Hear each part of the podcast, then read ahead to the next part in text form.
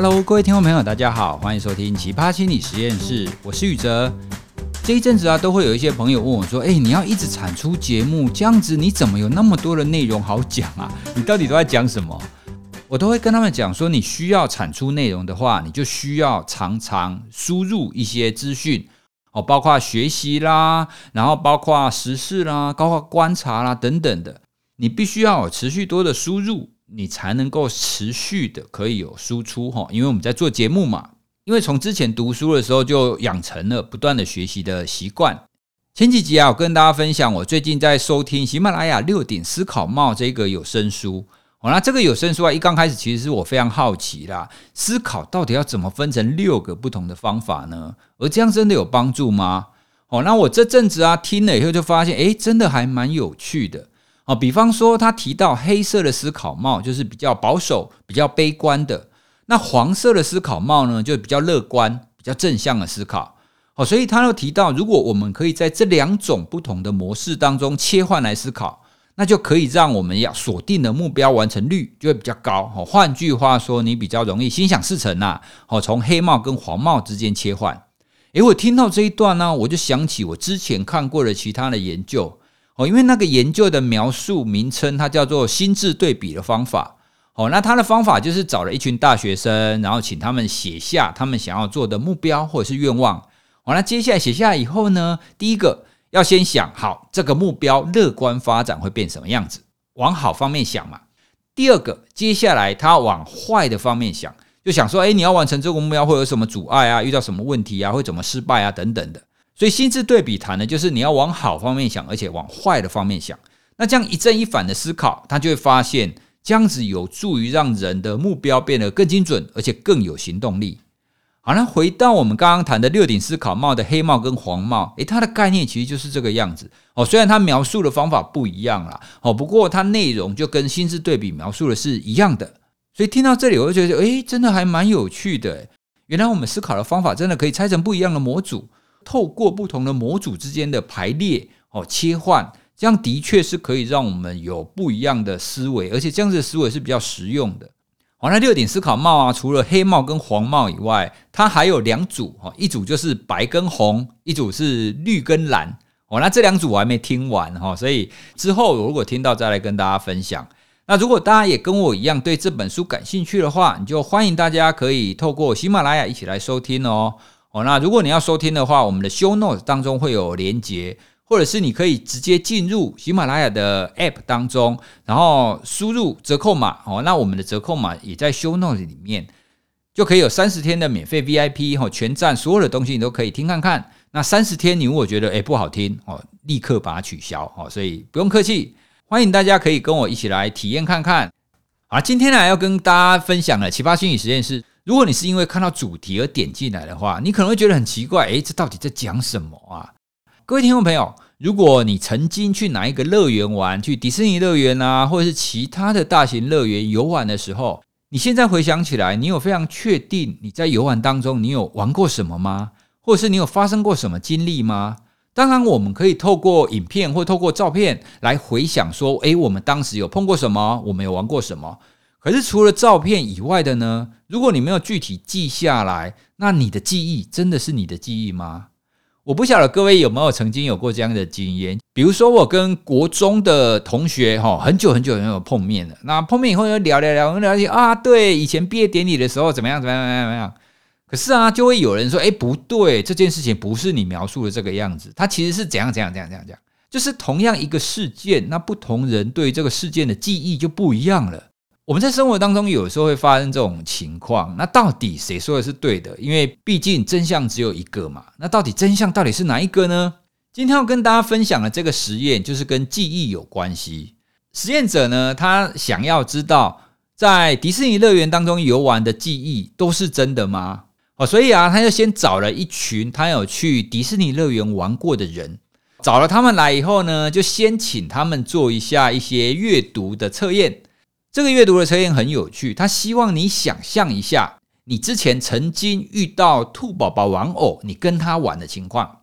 好，所以啊，它的内容就会写说啊，请想象你第一次近距离的遇到兔宝宝，跟他会面，然后在那个情境底下，你的妈妈、你的朋友啊，还把你推向他，哦，叫你去跟他拍照。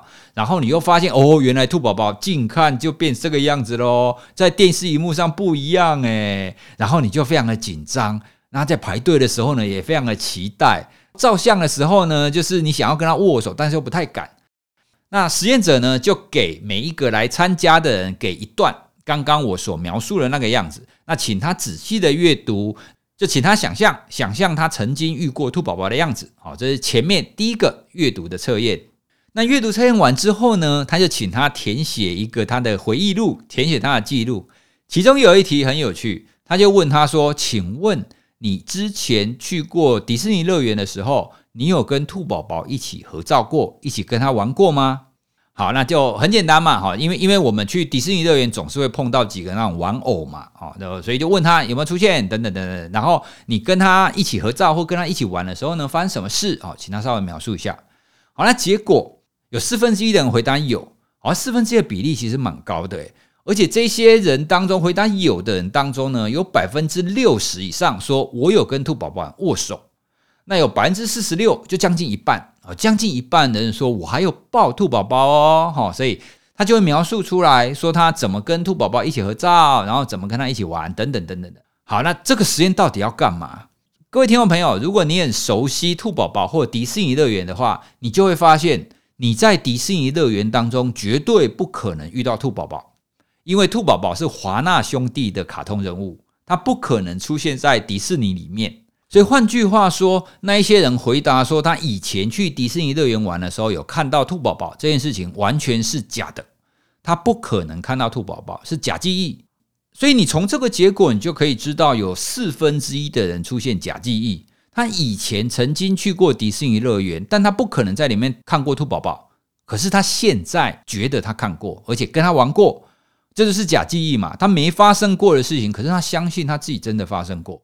哦，常常我们在看那些推理小说啊，或者是在那边看故事啊，我们常常会说真相只有一个嘛，对不对？所以如果你现在讲出来的不是真相，那你就是说谎。可是事实上真的是这个样子吗？心理学就发现，其实人的记忆是非常脆弱的，它有可能会被扭曲、被篡改，甚至是会无中生有。而且重点是你根本不知道，你可能真的相信它是真相，但它不见得是真相。因为很多人都会觉得说，我的记忆怎么可能会有错？大家都相信自己的记忆啊！你除了你自己以外，你可以相信谁？好，那有一些听众朋友可能会觉得说啊，这不就是催眠？诶，其实这跟催眠不太一样哦。一般我们以为的催眠就很像是，诶，有一个东西你现在进入催眠状态，然后我偷偷的跟你讲你以前发生过什么事。诶，不是这个样子。像刚刚我描述的那个实验啊，心理学家是光明正大的请他做一个阅读测验，有没有？他并没有做那些催眠的那些动作，光明正大的叫你读完这个东西，叫你想象一下，然后你就会去改变你的记忆。在国外，他们曾经有过很经典的案例，就是在谈压抑记忆，有一些童年经验，他有可能会因为治疗师的诱导，而本来小时候可能没有被性侵，或者是没有被家暴过，但是呢，长大以后呢，透过治疗师的诱导，不断的提示，不断的提醒。就反而出现这个从来没有过的记忆。我们之前呢有一集在谈你为什么会被洗脑的时候，里面也有提到哦。那有一些易受暗示性比较高的人，就容易被暗示的人呢，透过这样子的方法，就会以为他以前曾经真的发生过什么事，就会被洗脑哦。所以兔宝宝这一个实验呢，我们一刚开始听起来觉得诶很有趣。你虽然这个事件听起来不痛不痒，可是如果回到我们刚刚讲的洗脑那个案子。你就会知道哦，原来这样子，你真的可以改变一个人的想法诶，因为你的记忆就是你的想法啊。那另外一个，我们在司法心理学里面就会谈，当你是证人的时候，或者是你是一个被害者，当你去回忆出来你被加害的情况，或者是你是一个目击者，你去回顾你当时目睹的情况的时候，这就是你的记忆嘛？你真的相信你的记忆是真的吗？或者是有没有可能会受到媒体、会受到其他一些外力的影响，让你以为没发生过的事情，但它是却是真的。好，因为你在法庭上，如果你回报出假的东西来，那就是一个人的生命诶。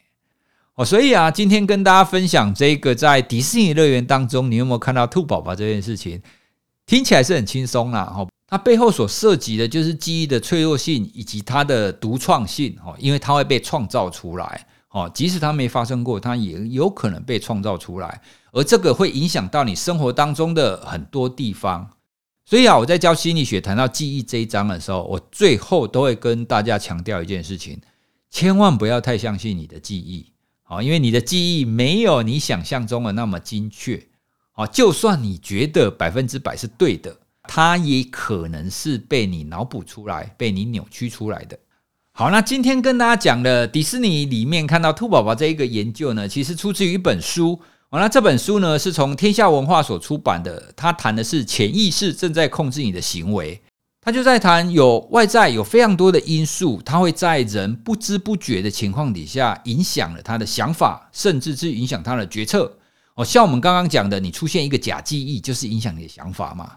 如果各位对所谓的潜意识或是无意识感兴趣的话，就很适合去找这一本《潜意识正在控制你的行为》这本书来看看。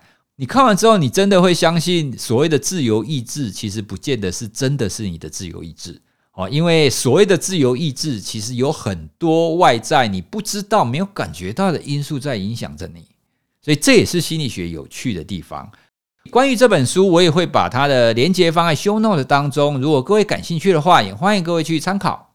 另外跟大家讲一下，其实我们有一集没有在 Podcast 上讲的奇葩心理实验室，我们把它拍成 YouTube 喽。哦，因为已经把它拍成影片了，所以我在这边就没有再录了。哦，所以各位，如果你想要听那一集奇葩心理实验室，就请你点连结。哦，一样我会放在 Show Note 当中。好，那所以我们今天的奇葩心理实验就跟大家介绍到这里喽。那希望大家可以透过我们这个单元，可以更了解为什么这些心理学家要用这些奇奇怪怪的实验呢？如果各位有听过什么有趣的研究或有趣的结果的话，也欢迎你们私讯跟我们说哦。好，那我们今天的节目就到这边喽，拜拜。